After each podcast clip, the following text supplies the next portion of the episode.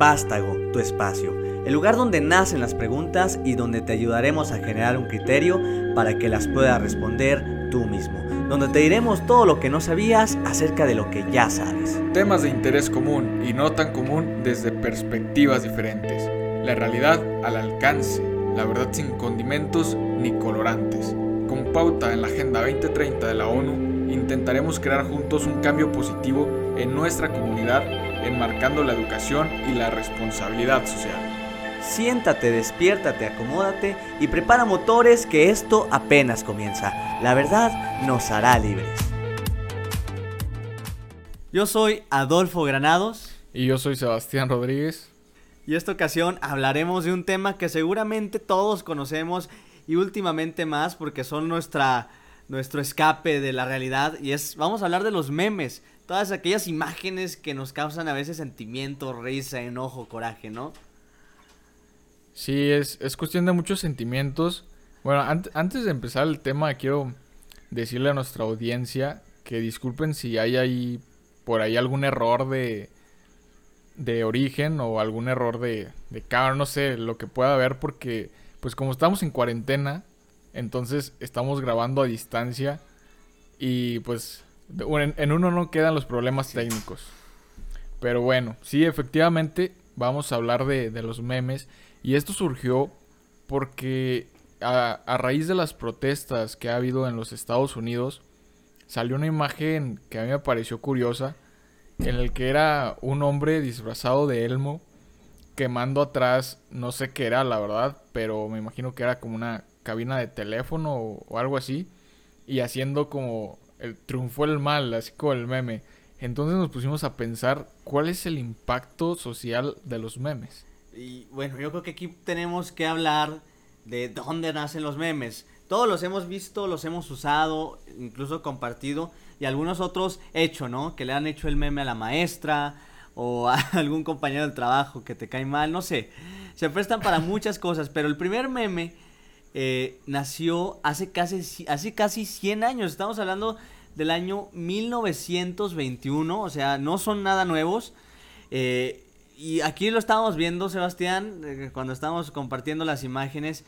Era el primer, la primera imagen que podía verse, que podía catalogarse como meme en toda la historia, que era la imagen muy sencilla de un monito, de una persona que decía, ¿cómo crees? ¿Cómo crees tú que te ves con Flash? Y luego era un monito así bien parecido pero como en realidad te ves. Y era un, dibujo eh, donde pues estaba caricaturizado, donde estaba eh, toda, la, toda la figura así como que mal. Y fue el primer meme de la historia. Sin embargo, el término no surgió hasta 1976. Y esto llama la atención porque, pues al final de cuentas, más que ser una tendencia, los memes son también una forma de expresión, ¿no? Sí, eh, es que depende de para qué agarres el meme. Así como ahorita tú lo estabas diciendo, puede ser que agarres una foto de alguien, lo hagas un meme y eso puede causar repercusiones, ya sean positivas o negativas. Eh, tal vez en la antes no había como ese significado como tal de meme, pero la idea ya estaba. Eso me, trae recuerdos de cuando yo estaba en la escuela, como...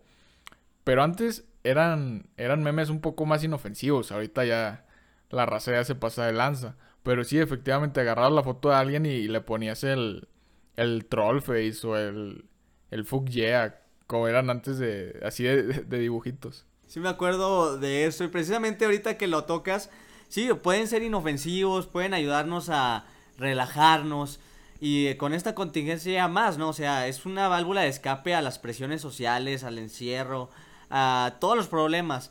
Pero ¿qué pasa cuando el meme se vuelve, además de un medio de expresión, se vuelve como un acto de rebeldía. Hemos visto en redes sociales cómo hay memes que han sido censurados, cómo hay memes que invitan a hacer cambios culturales y hablando de algo muy interesante e importante que está sucediendo en las protestas con relación a la muerte de Floyd, eh, cómo mediante memes está generando un movimiento y además personajes como la policía, a quienes también, este, bueno, en Estados Unidos han estado envueltos en varias situaciones eh, difíciles y polémicas, eh, pues la gente se expresa, ¿no? La gente dice lo que siente, dice lo que piensa y hasta a veces se ríe de sus propias desgracias, ¿no? Es una forma más humana de ver las cosas.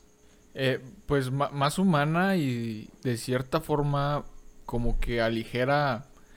Es que es difícil de decir porque en algunos, en algunos casos puede aligerar la situación y en algunos casos puede hacerlo más fuerte, que era como se estaba comentando en hace que fue dos años el terremoto de México, eh, que fue una tragedia, pero de todos modos seguían saliendo los memes, ahora de manera positiva.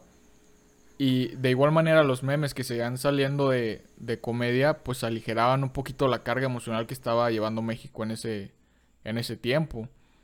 Entonces es bien interesante cómo utilizar los, los memes de buena o de mala manera. Así es, eh, y bueno, aquí es como un arma de, de doble filo, ¿no? Eh, retomando el tema de Elmo, que eh, de los pocos memes que me han hecho reír últimamente han sido ese, no por la situación que representa, sino por simplemente un Elmo que yo veía en redes sociales, en Facebook, con un infierno atrás y con las manos levantadas, que se quedó ahí, o lo vimos eh, materializado en la vida real, y a lo mejor la gente se inspiró en ese Elmo para incitar ese caos que pues no lo respaldamos, pero que sí me llama la atención como un fenómeno, ¿no? O sea, hasta qué tanto son errores técnicos aquí, respetamos la naturaleza, hasta qué punto este los memes son parte de nuestra realidad y los vivimos, ¿no? Porque los memes no son no son eh, algo que nosotros inventemos como tal, o sea, son un reflejo de un pensamiento, son un reflejo de una realidad. Es que es solo una forma de expresión que encontró bueno, que encontramos y que a final de cuentas funciona porque, bueno, no sé cuánto tiempo, es más, es pregunta, ¿cuánto tiempo te has estado tú viendo memes en Facebook o en Twitter? Pues mira, Twitter lo he empezado a usar últimamente, me gusta mucho informarme por ese por ese por esa red social, pero en Facebook está lleno de memes, o sea, publicidades de memes, ya hasta las marcas están metiendo ese tema y no solo estamos viendo que hay movimientos sociales, sino también movimientos empresariales y campañas publicitarias para convencerlos, ¿no? El meme ha llegado y ha trascendido tanto. Es que es una excelente campaña, puede ser política, puede ser un excelente marketing. Hay memes... Marketing. Hay, hay memes bien ingeniosos y aparte de, de, o sea, como de las imágenes, hay videomemes, que esos a mí en lo personal me gustan más. Y lo hemos visto, mira, estaba ahorita investigando el tema de la influencia de los memes en Estados Unidos, en la política estadounidense. Pero no nos vayamos tan lejos. En México, el actual presidente eh, trascendió y se hizo famoso por los memes. O sea, fue publicidad gratis, orgánica, que la gente comparte y que al final de cuentas hacen que el personaje político, en este caso el presidente actual, eh, lo, se haya visto en campaña más humano, ¿no? Te acercan con la gente que no te acerca y con los jóvenes sobre todo, o sea, los jóvenes estamos pendientes de los memes y conocemos a gente por los memes, ¿no? Me ha tocado ver algunos escándalos que veo un meme y luego llego y pregunto, oye, ¿qué pasó, no? Y ya me meto y me informo, pero el enganche fue a través de un meme. Y en Estados Unidos estaba leyendo que Donald Trump, por ejemplo, eh, generó y arrasó en redes sociales con una campaña bien, bien secuenciada gracias a los memes y a publicidad y publicidad, que no todo era buena, ¿eh? Pero que, aunque no fuera buena, dicen por ahí, no hay publicidad mala, ¿no? O sea, literal, eh, la gente tenía en su mente a Donald Trump ya sea por malas o buenas cosas, pero pues mira, terminó ganando y Hillary Clinton también muy golpeada por muchos memes, eh, por un gran porcentaje, perdió. Entonces ahí es donde digo, pues los memes de verdad significan algo, ¿no? Es que ahí tocas un tema bien importante que es el de no hay publicidad mala. Porque al principio del sexenio de Enrique Peña Nieto le empezaron a hacer memes porque era como cuando estaban en su mero auge. Entonces le empezaron a hacer muchos memes y al principio lo fue, fue decayendo la imagen de Enrique Peña Nieto. Pero fue tan constante su, su actitud era incitante a hacerle memes, a hacerle videos, que por lo mismo de la constancia fue, o sea, su imagen fue subiendo a final de cuentas. Entonces esa publicidad que empezó siendo mala, terminó siendo buena, tanto que hasta ahorita ya lo extrañamos. Sí, y pues bueno, mira, aquí hay otro tema que cómo se hacen negocios con memes y estaba leyendo ahorita, eh, aquí continuamos con, con, mi mascota, este, hablando de mascotas, eh, hay un meme de un gato que se llama eh, Grumpy Cat, que yo creo que todos lo hemos visto, es un gato. Da mucha risa porque, no se incita como que odio, pero sigue siendo un gato, no sé. Para mí todos los gatos incitan al odio. Sí, y ahorita hemos visto muchos más gatos, ¿no? Pero ese gato, y los invito a que lo busquen, es un gato como enojado, sí. Fue el primer meme de gato que yo creo que, que se ha utilizado. Ahorita ya estamos llenos de, de gatos en redes sociales. Pero literal estaba leyendo cómo la, la gata, bueno, es al final es, es, una hembra, es una gata hembra. Este, pues su dueña se hizo famosa y se hizo millonaria. O sea, literal ganó cerca de 100 millones de dólares facturados. Porque al, gracias a ese meme, marcas de croquetas para gatos, marcas eh, de accesorios para gatos, la buscaron. Y literal mente es el meme más redituable y rentable de la historia. Y pues imagínate, o sea, imagínate que tú tienes un gato chistoso, un perro, como el que son aquí. este, le tomas una foto, la subes a internet y sin imaginarlo construyes un imperio con tu, un imperio con tu gato, ¿no? Dice la, la, chava, la dueña de esta, de esta mascota, que tuvo que dejar su, su empleo. Obviamente tú por 100 millones de dólares, yo creo que lo dejarías, ¿no? Bueno, hasta por muchísimo menos. bueno, y es, y es algo que, que, ahorita si quieres tocamos el tema de, de, de For Loco, eh, que estábamos platicando la, aquella ocasión, que pues la publicidad que hace For Loco es mediante memes, ¿no? No sé si tú has probado el sí. Yo creo que sí. Eh, yo creo que sí, ¿Qué, ¿qué quiere decir eso? No, la verdad es que nunca lo he probado, me da miedo. Pero, pues no, eh, y pero es interesante cómo utilizan las marcas este tipo de, de, pues de memes de videos que no nos vamos muy lejos. Bueno, en, en el tiempo, pero no muy lejos de, de, distancia. En México, el primer video viral que, pues, que sucedió fue el de Edgar, el de la caída de Edgar. Y precisamente por lo mismo de que pegó mucho, las marcas contrataban a este, a este pues, chavo, porque era chavito, ahorita ya está grande, pero era un chavito que sin querer igual construyó un imperio, nada más diciendo, ay, güey, ay, güey, no, no me acuerdo cómo era. Ya, Pero güey. sí, la marca eh, El Emperador. ¿Se acuerdan de un, un comercial que decía de, de guardias? Lo pues lo contrató a él. Sí. Ándale, exactamente. Y ahorita ya tiene también un canal de YouTube. Y pues digamos que no se tuvo que esforzar mucho por hacerse fama porque realmente la fama le llegó sola. Sí, y, y, y, ahí está padre, porque mira, hay mucha gente que sí, está, conozco muchos que hacen contenido en internet, en redes sociales, y quieren, quieren subir audiencia, ¿no? Imagínate tú que eres una persona que no lo busca, ¿no? O sea, literal, que subes algo y por cualquier detalle que se te pase te haces un meme. Está padre cuando lo puedes capitalizar, por ejemplo, la caída de Edgar, al principio fue la burla y fue el primer meme viral, pero pues lo capitalizó bien y ahorita pues yo creo que va a estar muy orgulloso de lo que, de lo que pasó, ¿no? Pero hay memes que destruyen gente, hay memes que literalmente pueden hacer que una reputación de una persona caiga, ¿no? Y que la persona incluso... Sí, y no tanto la, la reputación, sino hasta el propio autoestima, ¿no? De llegar a ser bullying cibernético. Sí, pero imagínate ahora en gran escala, a veces que está complicado cuando ibas en la escuela y que te decían bullying, que no sé qué. Imagínate ahora tener a un millón de personas, que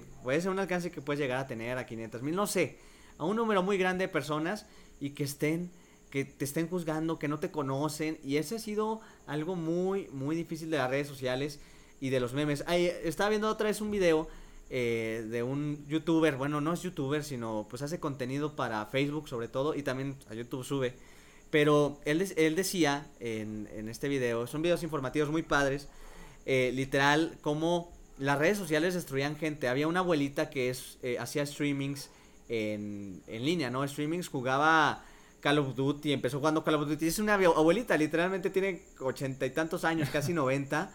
Y la señora le encanta jugar, pero dejó de transmitir en, en vivo porque la gente se burlaba de ella, ¿no?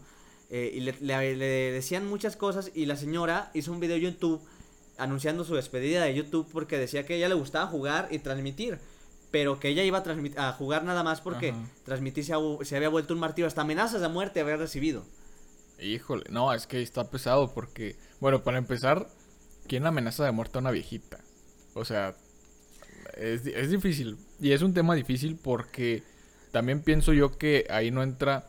Obviamente entra de intermediar los memes, pero yo creo que ya se habla algo más de calidad moral, ¿no? Sí, y es que aquí yo creo que hay una línea muy delgada, mira, para si algo sirve en las redes sociales, el anonimato y el estar detrás de una computadora te sirve en protestas, por ejemplo, porque no te pueden censurar tan fácil. Bueno, Facebook últimamente censura mucho, pero literal tú puedes hacer algo y no era como antes, que salías y te, y te y calmaba, ¿no? Porque pues sabían de dónde... Pero ahorita no, tú puedes levantar un movimiento social y es más difícil que te controlen. Y eso es positivo, pero a la vez puede haber cualquier persona que es el anonimato y pues con la cobardía de una computadora que nadie sabe quién es y cuentas falsas, empieza a tirar y únicamente para trolear, ¿no? O sea, es lo que pasa pues en Zoom, yo creo que yo creo que ya mejoró la plataforma, pero literal tantas historias no hemos escuchado de gente que se mete nomás a trolear y a echar a perder eh, streamings y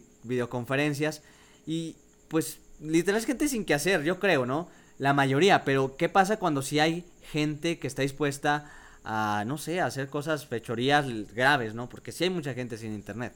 Sí, de hecho, precisamente eso está pasando ahorita con los grupos en Facebook que, que son de chavitos como de secundaria y prepa.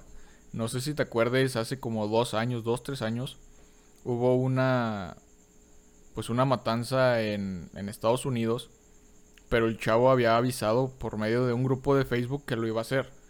Y en el grupo de Facebook, en lugar de, de, decirle, oye, no lo hagas, o, relájate chingos, o no sé, cosas así, este, decían, no, pues hazlo. Y cuando lo hagas, este, aquí vamos a estar para echarte porras y así. O sea, pero ese tipo de, de grupos, ¿qué tanto llega a afectar a la juventud? Porque hay varios grupos así. Eh, tengo entendido, no sé si sea aquí en México, la verdad, o, sea a nivel Latinoamérica, perdón, que está el ese mismo de Legión Hulk y seguidores de la grasa. Entonces ellos utilizan como un escape total el, el poder crear contenido a través de cuentas falsas, porque a final de cuentas yo creo que son personas que no se pueden expresar así en, en la escuela o a lo mejor no se pueden expresar así con su familia y encuentran el escape por medio de esos grupos y por medio de los memes, que los memes son como la parte redituable de, de ese tipo de grupos. Pero ahí es, hay que ponerse a pensar qué tanto le está afectando los memes y ese tipo de grupos a la juventud y si es positivo o negativo. Bueno, la facilidad con que tienen estos memes de transmitirse y de hacerse virales, esa es una ventaja muy grande. Eh, y la verdad es que está complicado porque pues todo lo humano es, es imperfecto, ¿no? Y generalmente cuando llega la mano humana en todos los sentidos, eh, también corrompe. Eh, igual la ciencia, ¿no? La ciencia no es ni mala ni buena, pero hacemos bombas atómicas y matamos millones de personas y han muerto millones de personas gracias a la ciencia. No gracias a la ciencia como tal, pero más bien gracias al uso sí. que le damos a la ciencia. Es lo mismo con las redes sociales. Eh, literalmente, yo creo que podemos hablar de que ha muerto gente gracias a, a bullying en redes sociales. Eh, ha muerto gente gracias a escándalos. Sí. Y pues bueno, hablando de un tema muy local que eh, todos hemos conocido, eh, sin querer hacer hincapié en que, pues bueno, no sé qué historia haya habido detrás con lo de Carla Panini, ¿no? Este, lo mencionamos sin afán de, de decir ni ahondar en la historia que no, que no nos compete ni tampoco nos interesa, pero ve cómo literalmente yo he visto una horda de personas que está atacando a una persona sin conocerla siquiera, o sea, y a una familia entera. Yo creo que eso es muy grave porque pues es un daño, quieras que no, así no le voy a hacer caso a un millón de personas que me están tirando, pero velo como persona, o sea, sí te puede generar algún daño, ¿no? Porque literalmente mensajes, mensajes, mensajes, no es, no, no es bueno, o sea, está muy, muy difícil. Eh, es que ahí, ahí entramos en conflicto porque vamos a, bueno, yo tengo dos puntos.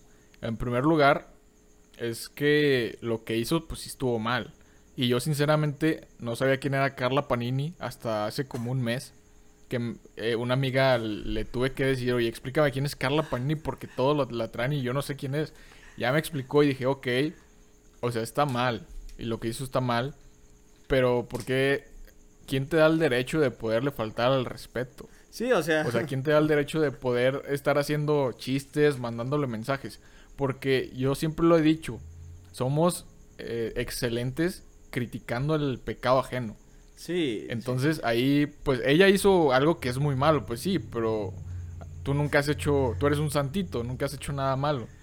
Yo creo que ahí la gente debería de medirse un poquito más porque a lo mejor ella tiene un carácter fuerte, pero molestas así a, también a niños de primaria, de secundaria y ellos pues no están mentalmente eh, preparados para recibir todo ese tipo de insultos. Y es una responsabilidad muy grande, o sea, eh, ahorita la verdad es que sí estamos viviendo tiempos complicados ahora, con, más con el confinamiento, que si de por sí antes estamos muy inmersos de las redes sociales, y está mal cuando yo creo que las redes sociales se vuelven como un instrumento de autoaceptación, ¿no? Eh, conozco y muchos casos donde literalmente la gente a sí misma, eh, porque está científicamente comprobado que cuando tú recibes un like, se te genera ciertas, eh, cierta sensación en el cuerpo, cierta química cerebral que te hace sentir placer. y pues ya estamos hablando de algo biológico. Imagínate ahora que literalmente nuestras vidas de muchos de la mayoría que, tienen acceso a redes eh, dependen ahora de lo virtual.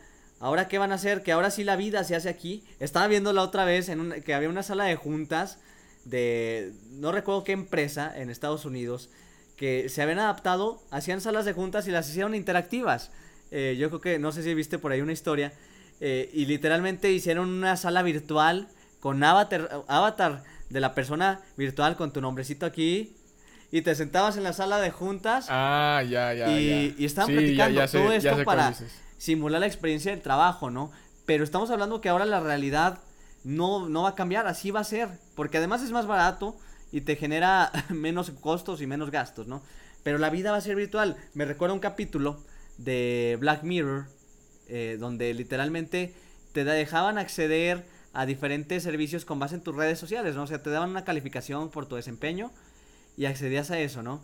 Eh, las redes sociales, imagínate que te, ok, no le voy a poder, no, no puede acceder a este tipo de productos porque no es tan popular en redes sociales. Puede ser que llegue el punto en que lleguemos a eso. En China ya está pasando. Eh, es difícil. Fíjate que es difícil imaginar porque realmente ahorita, pues hasta ahorita estamos hartos ya de estar encerrados, pero se veía venir. El cambio debió de haber sido poco a poco.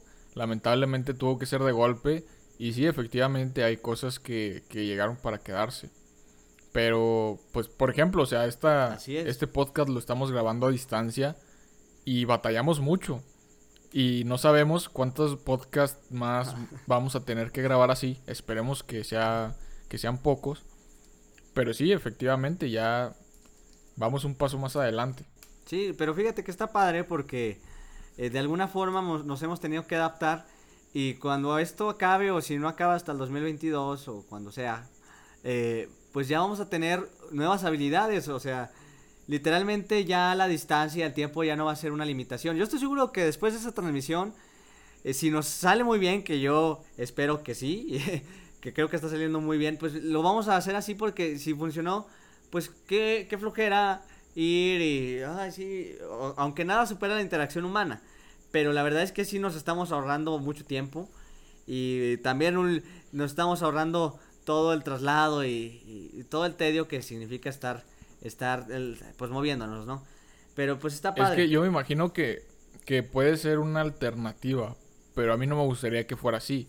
Por ejemplo, tú ahorita estás diciendo que se te hace mejor, pero lo también lo acabas de decir, nada supera como que la, la sensación de estar conviviendo con un humano.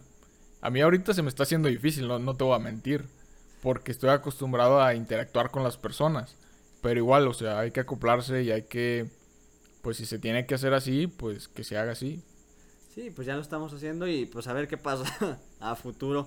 Yo creo que podemos pues ir, ir sacar lo mejor aquí de nosotros y buscar que nuestros memes no influyan en nuestras vidas tanto, tanto así como en otro, en otro tema. Eh. Y, y, tratar de que los memes que compartamos y que consumamos sean de, pues sean positivos, porque entre más consumimos lo, lo negativo, aparte de que nos vamos llenando de, de, pura negatividad, pues van creando más cosas negativas por, vamos a, como a los negocios, oferta-demanda. si la gente está consumiendo lo malo, pues vamos a crear más malo. Yo creo que ahí sí eh, se me hace algo hasta irónico, algo que a lo mejor antes lo, lo llegaría a tomar como absurdo esta recomendación, pero pues llegamos a que esto tiene que ser real, hay que ser responsables con los memes que vemos. Sí, o sea, hay, que ser responsables. Como quien dice, no recuerdo por ahí la frase cómo iba, pero decía, o sea, literal, todos tenemos la libertad de hacer lo que te dé la gana, ¿no? Pero también tenemos que asumir las consecuencias de esos actos. Eh, hablando ya para cerrar, eh, los memes influyen tanto que ahorita hasta para el tema de, ir a, adquirir una visa, ¿no? Eh, checan tus redes sociales. Imagínate que tengas un meme en contra de Donald Trump y que te diga, no, ¿sabes qué? Compartió. Eso, eso es importante. Un meme y dices, ah, pero ni me acuerdo.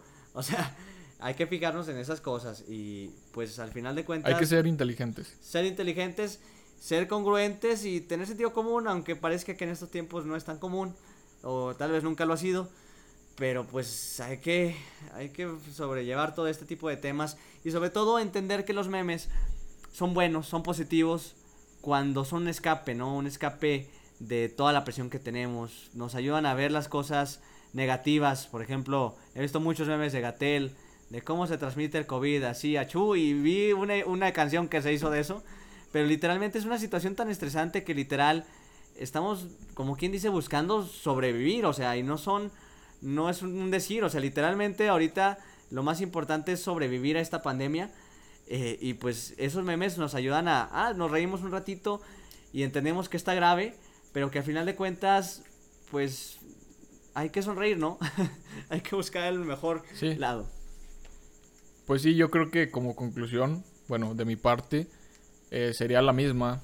Sería responsable con los memes que, que consumimos y no solo con los memes, sino con todo el contenido que consumimos. Y también hay que ser inteligentes porque un meme hoy en día literalmente te puede destruir o te puede hacer multimillonario. ya depende de ti. Sí, ya depende de ti, o sea, puede que tengas una muy buena reputación y en un día, por un meme, me ha tocado ver, que compartes, eh, ya te tildan de, no sé, hasta cuestiones de intolerancia. Entonces hay que ser, hay que ser muy, muy, muy, muy prudentes con ese tema y usarlos de forma positiva. Hay que hacer cambios, hay que ver el lado bueno de las cosas y pues ser esa pequeña, esa pequeña luz, ¿no? En tanta oscuridad que hay últimamente, en tantas malas noticias pues hay que traer esas buenas noticias, porque siempre hay, y siempre va a haber buenas noticias. Entonces, yo creo que con eso podemos ir cerrando. Y pues, no sé si quieras agregar algo más. no, nada más. Eh, creo que ya dejamos bastante claro lo que puede llegar a ser los memes. Y queremos agradecerles por escuchar nuestro podcast. Por ahí vamos a estar subiendo unas historias. Vamos a tratar de, de contactarnos más con ustedes una disculpa de antemano por no haber subido antes contenido. Lo que pasa es que teníamos mucho trabajo. Esto de la pandemia, en lugar de facilitarnos o de hacer que no trabajemos, pues se nos complicó un poquito más. Pero estén ahí al pendiente de las redes de Vástago y vamos a estar ahí muy cerca de ustedes. Así es, pues estamos en YouTube. Vamos a estar también en Facebook y en Spotify. Ahí nos pueden buscar en todas las plataformas. Y pues al final de, de cuentas, recuerden que siempre la verdad nos hará libres.